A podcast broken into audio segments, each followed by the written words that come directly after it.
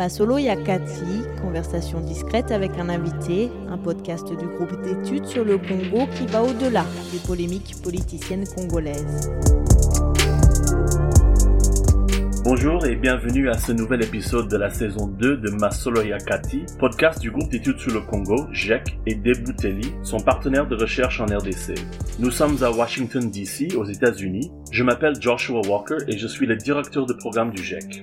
Après l'avènement du président Félix Tshisekedi au pouvoir en 2019, l'inspection générale des finances, IGF, jadis marginalisée sous Joseph Kabila, est devenue l'un des instruments clés dans la lutte contre la corruption en RDC, qui suscite à la fois admiration et controverse. Depuis juillet 2020, Jules Alingeteke exerce la fonction d'inspecteur général, chef de service de cette institution qui dépend de la présidence.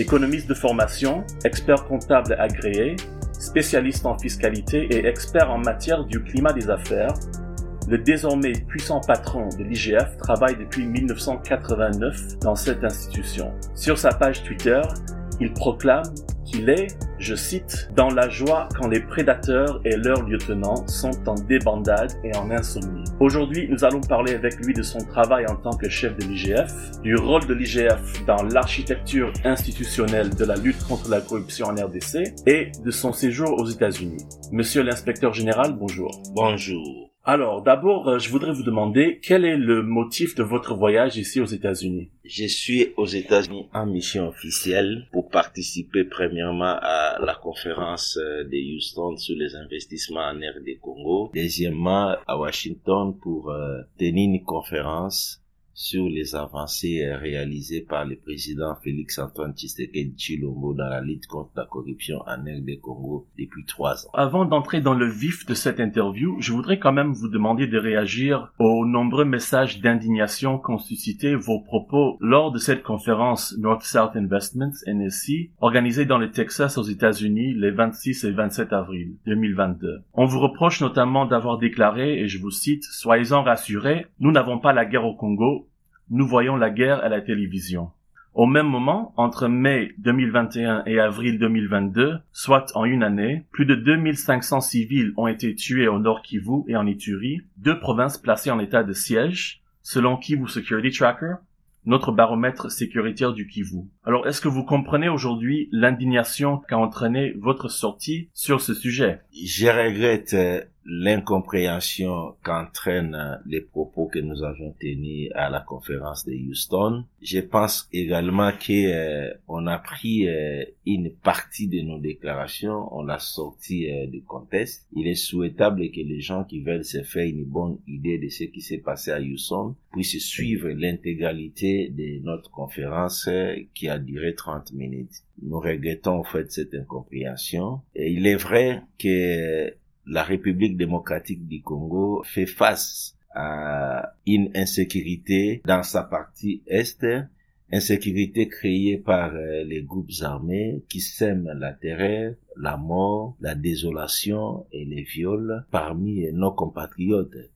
Nous sommes de cœur avec euh, tous ces compatriotes qui vivent ces atrocités et nous compatissons euh, tous les jours avec eux sur la situation de l'Est. Ça, c'est une vérité. Raison pour euh, laquelle le président de la République a accepté que la RDC puisse entamer des pourparlers avec euh, les chefs des groupes armés pour mettre fin à cette situation.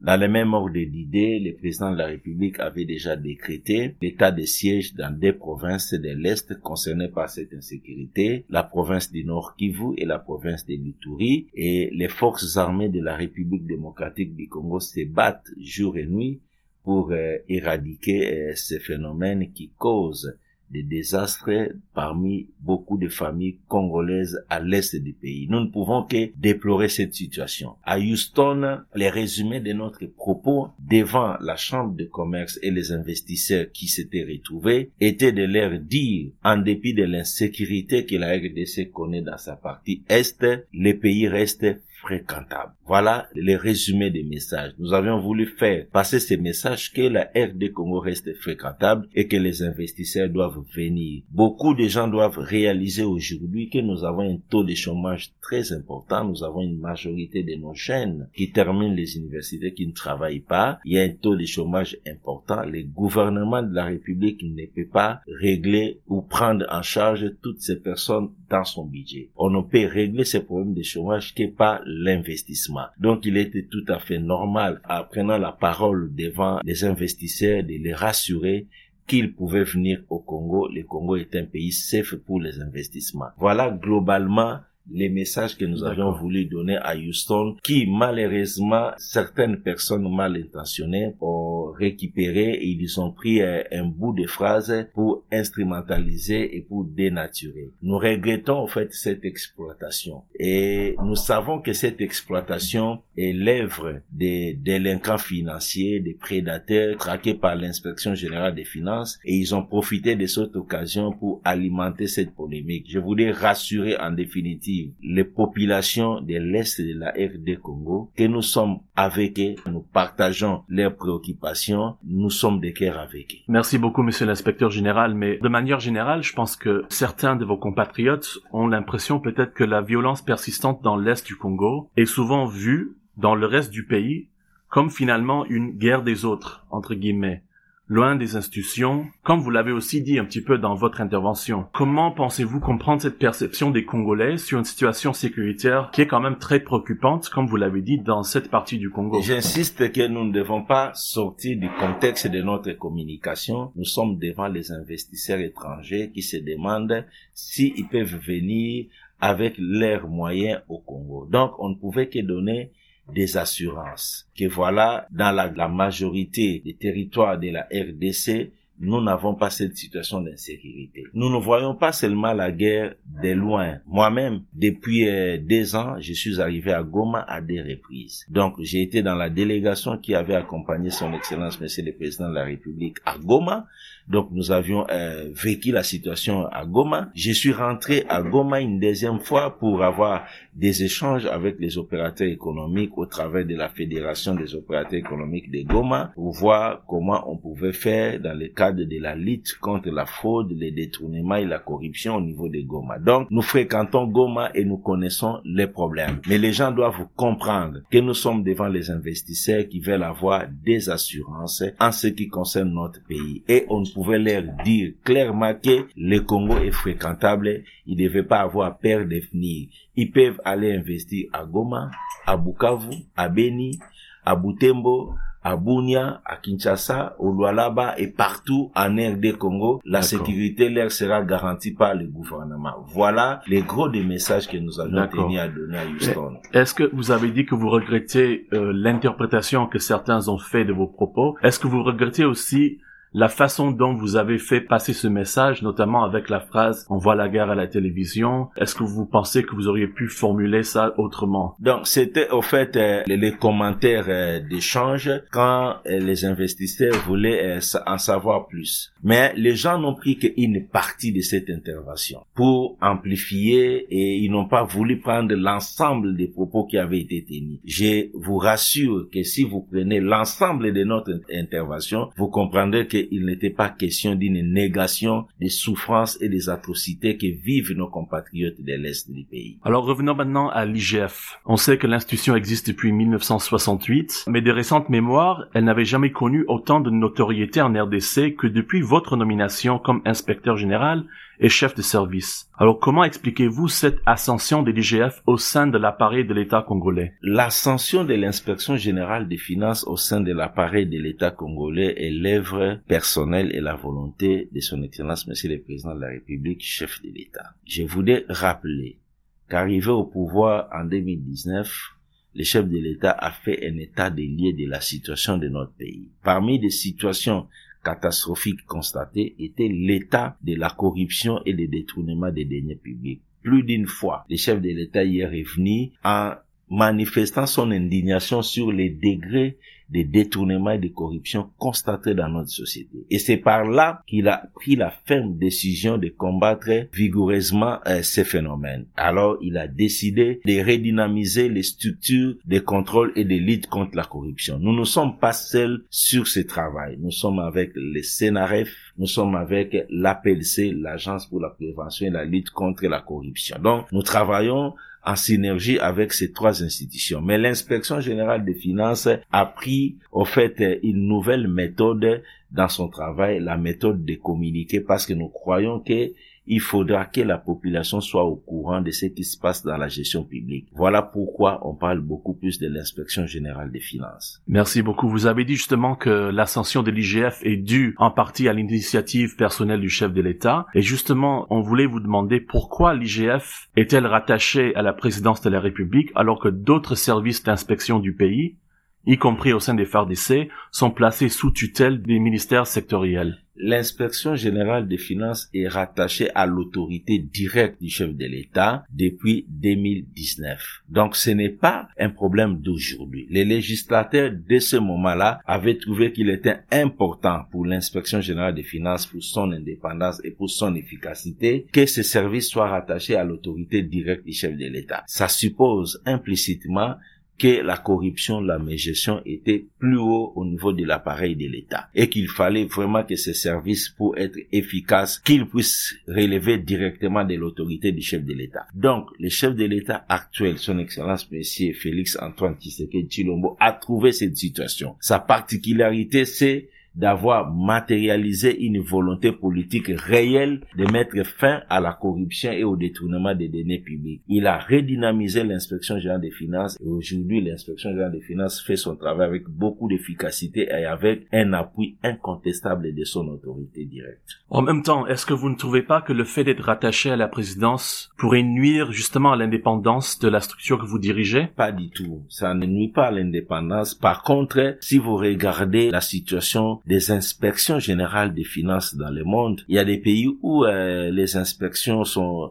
rattachées au ministère des Finances, il y en a au niveau de la primature, il y en a au niveau de la présidence de la République. Tout dépend au fait des degrés d'intériorisation de la bonne gouvernance dans chaque pays. Dans le pays où la bonne gouvernance est déjà bien assise, on peut aisément rattacher l'inspection générale des finances au ministère des Finances. Mais dans les pays comme la RD Congo, où la corruption et le détournement étaient érigés en mode de vie et normalisés, il était tout à fait normal que l'inspection générale des finances soit placée plus haut pour permettre à ceux qui puissent couvrir un champ beaucoup plus large de son contrôle. Donc, autrement dit, on n'aurait pas fait confiance au ministère des Finances pour gérer l'IGF. Si l'inspection générale des finances est relevée aujourd'hui du ministère des Finances, il y a des champs d'action qui ne pouvaient pas être contrôlés. Le ministère des Finances n'a pas compétence de contrôler les provinces, par la simple raison que notre constitution fait une distinction entre les finances du pouvoir central et les finances des provinces. Donc, si nous relevons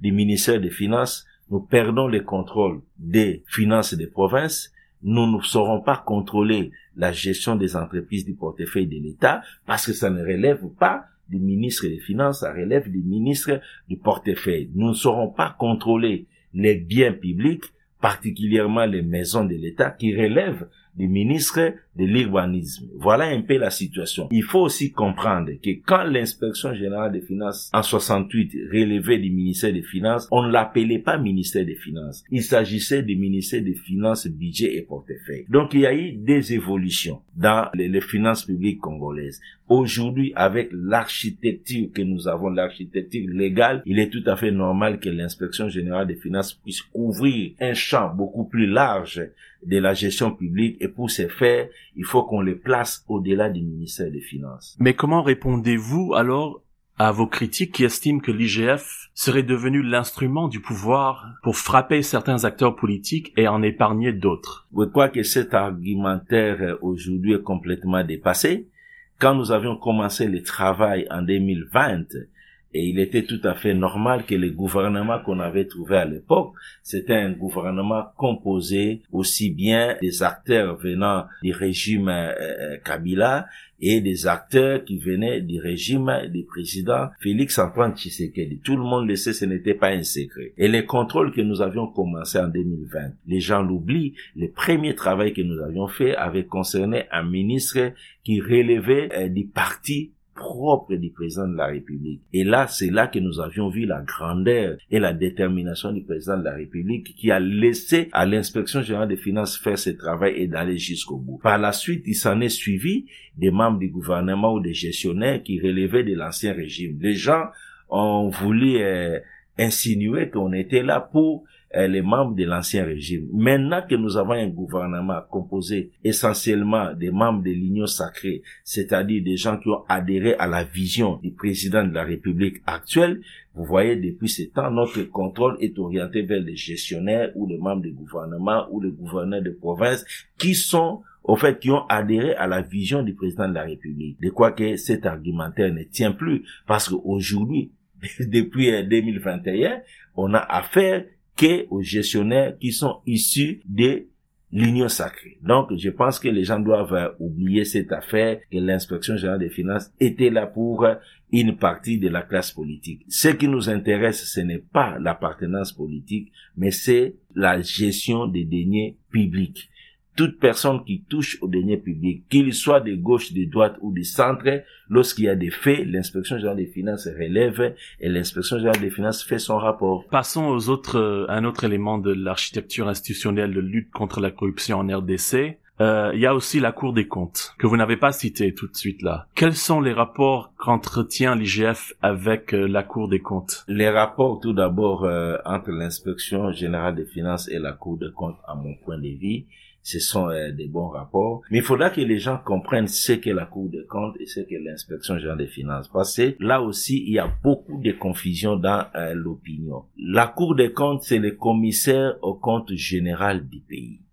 La Cour des comptes est là pour certifier les comptes de l'État, certifier les comptes du gouvernement par la reddition des comptes, certifier les comptes des entreprises relevant du portefeuille de l'État ou les établissements publics, certifier les comptes des provinces. Cela suppose qu'on laisse les gestionnaires poser des actes de gestion, rendre les comptes, remettre les rapports à la Cour des comptes et la Cour des comptes vérifie pour certifier l'exactitude des comptes. Et dans ce travail, la Cour des comptes peut relever des anomalies en termes de fautes de gestion ou de détournement et poursuivre les auteurs de ces détournements. Et pour votre information, les lois de la République démocratique du Congo soumettent devant la Cour des comptes les mandataires publics ainsi que les comptables. Les ministres nationaux, les ministres provinciaux ainsi que les gouverneurs de provinces ne sont pas justiciables devant la Cour des comptes. S'agissant de l'inspection générale des finances, l'inspection générale des finances a compétence de faire un contrôle sur les comptes rendus donnés par les gestionnaires mais sur ce terrain-là, c'est le contrôle de la Cour des comptes qui a monté. Au-delà de ce contrôle des comptes rendus, l'inspection générale des finances fait un contrôle concomitant que nous avions activement activé si vous permettez l'expression aujourd'hui, que nous appelons la patrouille financière, qui est un contrôle concomitant, un contrôle qui se fait en cours d'année et un contrôle qui se fait pendant que les actes de gestion sont posés. Au-delà de ces contrôles concomitants, l'inspection générale des finances a aussi compétence de faire un contrôle a priori, c'est-à-dire un contrôle avant que les actes de gestion puissent être déposés. Donc, si vous avez bien compris euh, notre explication, la Cour des comptes a compétence totale sur un contrôle a posteriori, les comptes rendus, les rapports, les états financiers, les bilans présentés. L'inspection générale des finances peut faire cela, mais la Cour des comptes a primauté sur ce terrain-là sur l'inspection générale des finances, mais l'inspection générale des finances a un autre terrain de travail qui est un contrôle concomitant où la Cour des comptes n'a pas reçu mission et l'inspection générale des finances peut faire un contrôle a priori où la Cour des comptes n'a pas reçu mission. Donc, nos compétences ne télescopent pas. Est-ce que donc l'IGF est aussi contrôlé par la Cour des comptes? En aval? Oui, il est tout à fait normal. L'inspection générale des finances est un service public qui aussi, à la fin de l'année, peut rendre ou doit rendre les comptes. Et ces comptes-là sont transmis également à la Cour des comptes qui peut vérifier et donner la certification ou son point de vue sur les comptes présentés par l'inspection générale des finances. Il n'y a pas que la Cour des comptes qui peut contrôler les comptes de l'inspection générale des finances. À l'inspection générale des finances, nous avons un comptable public. Tous les fonds qui sont mis à la disposition de l'inspection générale des finances viennent via un comptable public. Et les comptables publics dans notre pays sont contrôlés, un, par la direction des redditions des comptes du ministère des Finances, il y a la direction de la comptabilité publique qui contrôle cette comptabilité, il y a la Cour des comptes également qui peut le faire. Venons maintenant vers quelques dossiers particuliers. Au début du mois d'avril de cette année, l'IGF a publié un audit des contrats forestiers en RDC. Mais pourquoi la publication de cet audit qui était daté de mai 2021 a-t-elle pris autant de temps? La publication de cet audit vous aviez vu dans les rapports mai 2021. Mai 2021, c'est au fait le, moment que nous avions commencé cet audit. Nous, avions commencé l'audit au mois de mai, pas 2021, c'est 2020. On a commencé l'audit au mois de mai 2020, mais nous avions eu à travailler. On a travaillé pendant longtemps, ce n'était pas facile. C'est l'ensemble des forêts de la République démocratique du Congo et il y a eu trois à quatre gouvernements qui se sont succédés. Donc, nous avons eu à travailler, ça a pris suffisamment de temps. Quand nous avions terminé ces rapports, nous l'avions transmis au gouvernement. Je rappelle que ce rapport a été demandé par les gouvernements de la République. Nous avions transmis les rapports au gouvernement. Il revenait alors au gouvernement de rendre public ces rapports. Et je crois qu'à la demande de la communauté internationale, le gouvernement a décidé de rendre public ces rapports. Ce n'est pas l'inspection générale des finances qui a rendu public son rapport, mais c'est le gouvernement via le ministère de l'environnement. Nous sommes errés que ce gouvernement ait été rendu public et que le gouvernement de la République ait pris des mesures pour sauvegarder les forêts de la République démocratique du Congo. Autre dossier, en septembre 2021, vous aviez confié à actualité.cd que l'IGF allait bientôt publier un audit sur les contrats et les effectifs de la présidence. Mais aujourd'hui, presque huit mois plus tard, rien n'a été publié.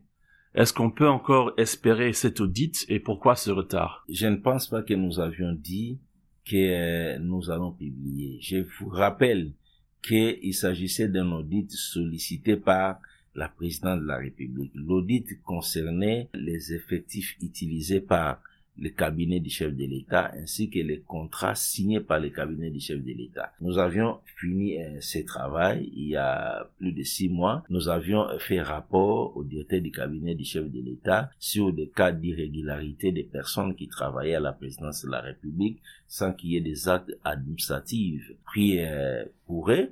Et nous avions également recommandé que certains contrats qui avaient été signés par la présidente de la République soient revus et d'autres contrats devaient être carrément annulés. Donc nous avions donné les rapports à la présidence de la République qui avait sollicité ces rapports. Est-ce qu'il y a eu une suite à ce rapport à votre à votre connaissance? Oui, il y a des contrats que la présidence de la République a renégociés et il y a également aujourd'hui un travail qui est en train d'être fait. Vous savez, on attend toujours euh, une mise en place au niveau du cabinet du chef de l'État et ce travail, je crois, a été pris en compte dans ce cadre-là. Mais si, si ça relève, par exemple, du ministère de l'Environnement de publier le rapport sur euh, les contrats forestiers, ou si ça relève de la présidence de publier le rapport euh, sur les contrats à la présidence. Est-ce que vous ne trouvez pas que ce serait plutôt un droit du peuple congolais de savoir, de pouvoir avoir accès à ces rapports plutôt que d'attendre euh, la volonté de tel ou tel ministère ou de la présidence de les publier Il y a lieu que vous puissiez comprendre euh, une chose. Il y a des cas où euh, le gouvernement nous demande de faire un travail et de lui faire rapport.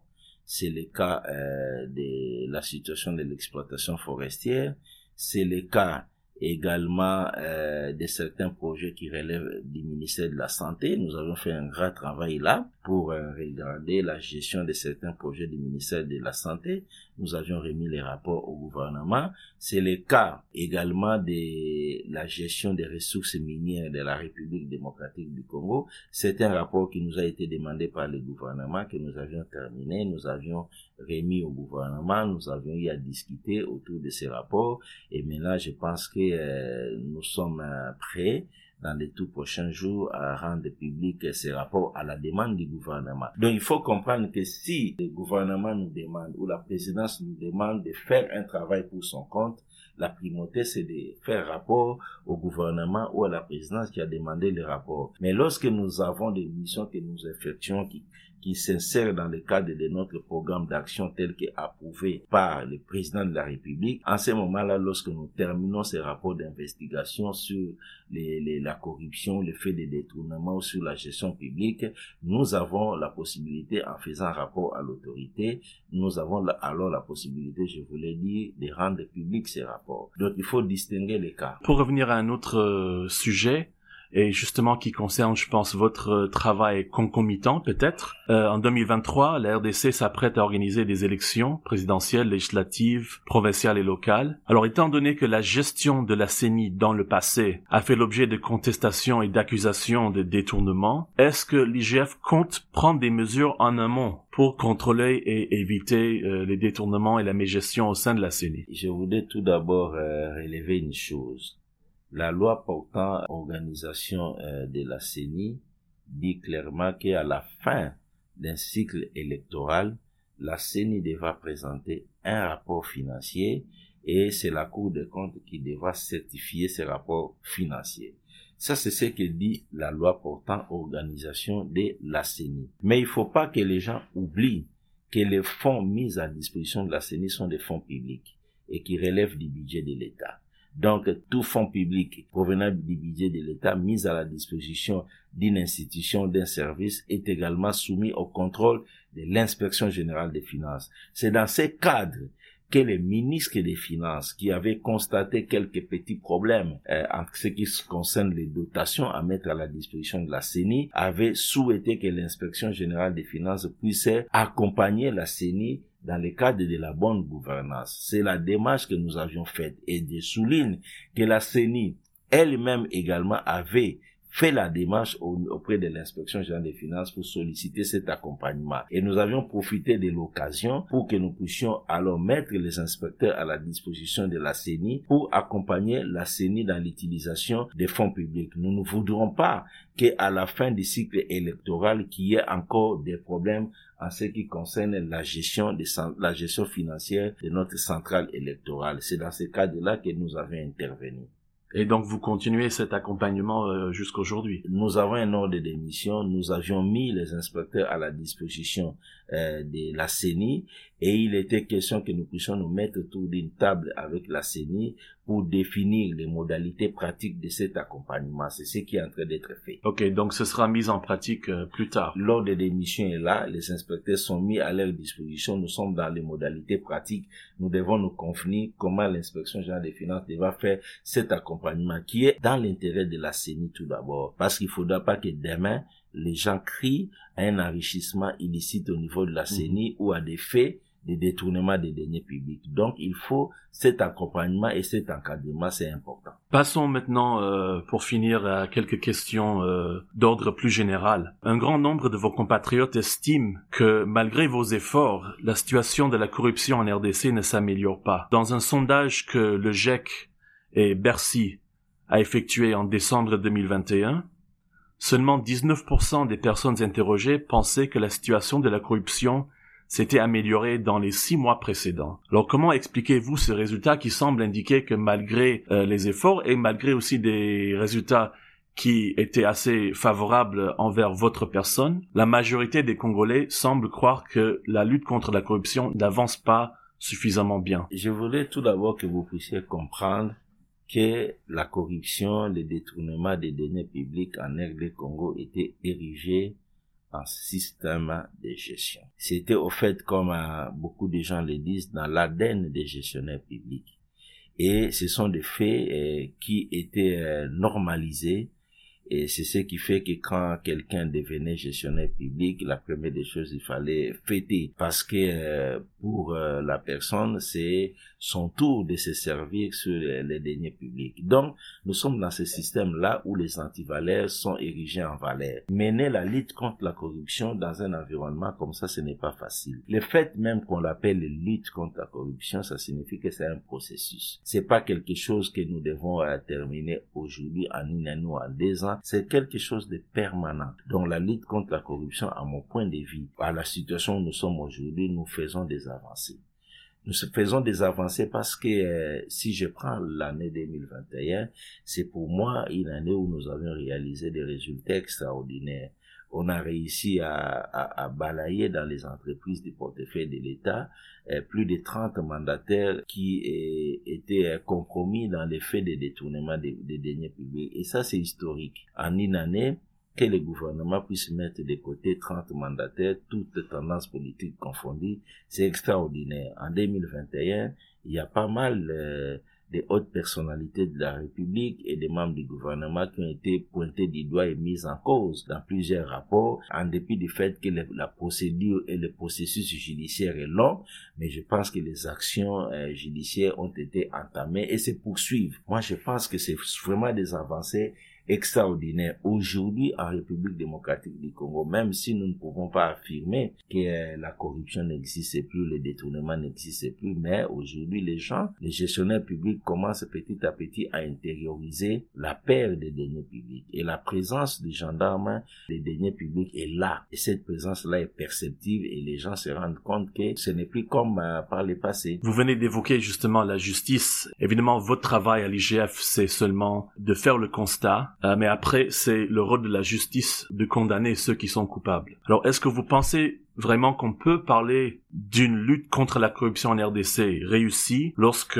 beaucoup de personnes présumées corrompues ou condamnées pour corruption soit échappent à la justice ou bien finissent par bénéficier d'une grâce présidentielle? Il faut tout d'abord euh, reconnaître que la justice ne se rend pas en un mois. Il y a toute une procédure avec la justice. Même dans des pays modernes, il y a des procès qui prennent 3, 4, 5 ans. Prétendre en une année entamer un procès en matière de détournement des deniers publics et les terminer, à mon point de vue, c'est un exploit. Déjà en 2021, nous avons eu des procès, notamment avec euh, les responsables du secteur de l'enseignement, et ces procès sont clôturés. Je vous donne un cas. Nous avons eu des procès au niveau des responsables du ministère de l'Agriculture où il y a eu des condamnations. Nous avons eu, nous avons eu des procès au niveau des responsables des entreprises des portefeuilles de l'État qui se sont terminés. Il y a eu des condamnations. Nous avons eu des procès au niveau de la BCECO avec euh, la disparition de près de 7 millions de dollars de la TVA destinée, la TVA de l'État congolais. Il y a eu des procès, il y a eu des condamnations. Donc, je peux vous citer d'exemples les gens peut-être ignorent. Il y a des procès, il y a des condamnations, il y a des procès qui sont en cours. Tout récemment, nous avions appris, nous avions appris que même euh, les procès de l'ancien ministre de l'enseignement et des ministres de la santé, et, et, disons les procès est déjà fixé. Donc la justice poursuit son cours normal. Et même des personnes qui sont mises en liberté provisoire. Je pense que je l'ai dit toujours, les peu de temps que ces gens ont été euh, mis au frais avec la liberté provisoire, je pense qu'ils ont quand même intériorisé une leçon et ils ne peuvent plus se comporter de la même manière. Une liberté provisoire, c'est une mesure prévue dans nos lois ça ne signifie pas que la personne est acquittée, la justice poursuit. Vous pouvez être en liberté provisoire, arriver au procès, on vous condamne et vous allez purger votre peine. La grâce présidentielle également est prévue. Donc il faut laisser ça, c'est dans les pouvoirs discrétionnaires du chef de l'État d'accorder la grâce présidentielle. Nous ne pouvons pas faire des débats et discuter quand le chef de l'État, dans son pouvoir discrétionnaire, décide d'accorder une grâce présidentielle à telle ou telle autre personne poursuivie ou déjà condamnée, pardon, pour euh, des faits de détournement des deniers publics. Ça, c'est des domaines discrétionnaires du chef de l'État. Il a des raisons que vous et moi, nous n'avons pas. Et euh, que pensez-vous qu'il faut faire pour encore mieux lutter véritablement contre la corruption en RDC Au-delà de ce que vous faites, est-ce qu'il y a d'autres mécanismes qui doivent être prévus, d'autres procédures? Oui, euh, je pense qu'il y a d'autres mécanismes qui doivent être prévus. Premièrement, nous en appelons tous les jours à la redynamisation de notre justice. Il faudra que euh, les moyens conséquents soient mis à la disposition de la justice, comme ça a été fait avec euh, les CNRF, l'inspection générale des finances et l'APLC, il faudrait également que des moyens conséquents soient mis à la disposition des parquets, des cours et tribunaux pour euh, rendre euh, ces, ces, ces, institutions, ces services de l'État beaucoup plus efficaces. Et c'est un problème de moyens. Il faut également qu'il y ait, à mon point de vue, des formations spécifiques en ce qui concerne les finances publiques, parce que ça aussi c'est une difficulté que nous avons avec nos cours et tribunaux. Il faudra, comme le gouvernement l'avait adopté dans son programme d'action, créer des sections spécialisées au niveau des cours et tribunaux qui devaient euh, s'occuper des matières euh, de détournement et de corruption. Il faudra que cela soit fait avec des formations de non-magistrats pour que les problèmes de la lutte contre la corruption, le détournement des deniers publics, bref, de la gestion financière de l'État soient euh, bien pris en compte par nos cours et tribunaux. Ça, c'est euh, du côté de la justice. D'autres axes de réformes ou euh, de, pistes pour euh, faire avancer la lutte contre la corruption et le détournement, nous, au niveau de l'inspection, nous le faisons déjà. C'est au fait faire approprier cette lutte à des ONG et à notre population. Il faudra que la population s'implique. Il faudra que les ONG accompagnent ce travail. Donc c'est important parce que les délinquants financiers, les détourneurs, les fossoyeurs, ils ont peur de l'opinion. Je l'ai toujours dit, ces gens ont besoin d'un côté de la corruption, des détournements, de l'autre côté d'une dignité. Et aller les toucher dans ce qu'ils adorent le plus leur dignité, c'est aussi une façon de les dissuader. Nous, nous sensibilisons des couches de notre population, les étudiants, les, les, les artistes, les journalistes, les ONG, nous les sensibilisons à s'impliquer activement dans la lutte contre la corruption. Il y a également la communication, c'est important. Il faudra plus que des missions, des rapports de contrôle où il y a des faits graves de détournement puissent être gardés euh, secrets. Il faut communiquer. Il faut communiquer pour que la population soit au courant qui sont les prédateurs, qui sont des délinquants financiers, qui sont des fossoyeurs, qui sont des gens qui pillent la République. Il faut communiquer. Et sur ces volets-là, nous savons aussi qu'il faudra communiquer en gardant la présomption de l'innocence. Mais la communication aujourd'hui est importante. Toute dernière question, monsieur l'inspecteur général. Vous avez fait un entretien avec le journaliste Alain Foucault le 29 novembre 2021 qui avait suscité euh, des réactions assez sévères de part et d'autre. On vous reproche notamment d'avoir changé d'avis sur certains éléments liés à l'enquête Congo Hold Up après un entretien quatre jours auparavant avec Christophe Boisbouvier de RFI. Alors comment vous expliquez euh, le tollé que ça a créé et ce, ce changement d'avis peut-être dans l'espace de quelques jours Il n'y a jamais eu euh, changement d'avis. Il n'y a jamais eu changement d'avis. Je pense que il y a eu beaucoup de confusion autour de l'enquête Congo Hold Up. Je voudrais que vous sachiez que l'inspection générale des finances est le seul service qui a activement participé à ces enquêtes. Les enquêteurs de Congo Hold Up doivent reconnaître que beaucoup d'informations et beaucoup de dossiers, ils ont reçu ça de l'inspection générale des finances. Toutes les autres structures qui ont été contactées n'ont pas répondu à Congo Hold. Donc, nous étions ouverts dans notre euh, détermination de, de, de, faire avancer la lutte contre la corruption du chef de l'État. Nous avons été ouverts, donc nous avons travaillé avec eux. Malheureusement, dès les, premiers jours, nous avions été contactés par euh, RFI qui voulait savoir quel était notre point de vue sur les enquêtes qui seront publiées. Nous avions clairement répondu que c'était pour nous une très bonne chose parce que nous luttons contre la corruption et le détournement. La publication de telles informations ne pourra que renforcer le travail que nous sommes en train de faire. Cela ne signifie pas que nous avions donné caution à l'ensemble de l'enquête parce que rappelez-vous, ils avaient promis de publier pendant 15 jours, chaque jour, élément par élément. Donc, dire que nous sommes d'accord sur la publication de ces rapports ne signifie pas que nous avions approuvé tous les contenus de ces rapports. Au début, nous avions été d'accord, nous avions globalement dit que c'était une très bonne chose que le Congo Hold Up, ces enquêtes soient publiées et nous allons même récupérer certains dossiers pour que nous puissions approfondir et agir dans le cadre de l'inspection générale des finances.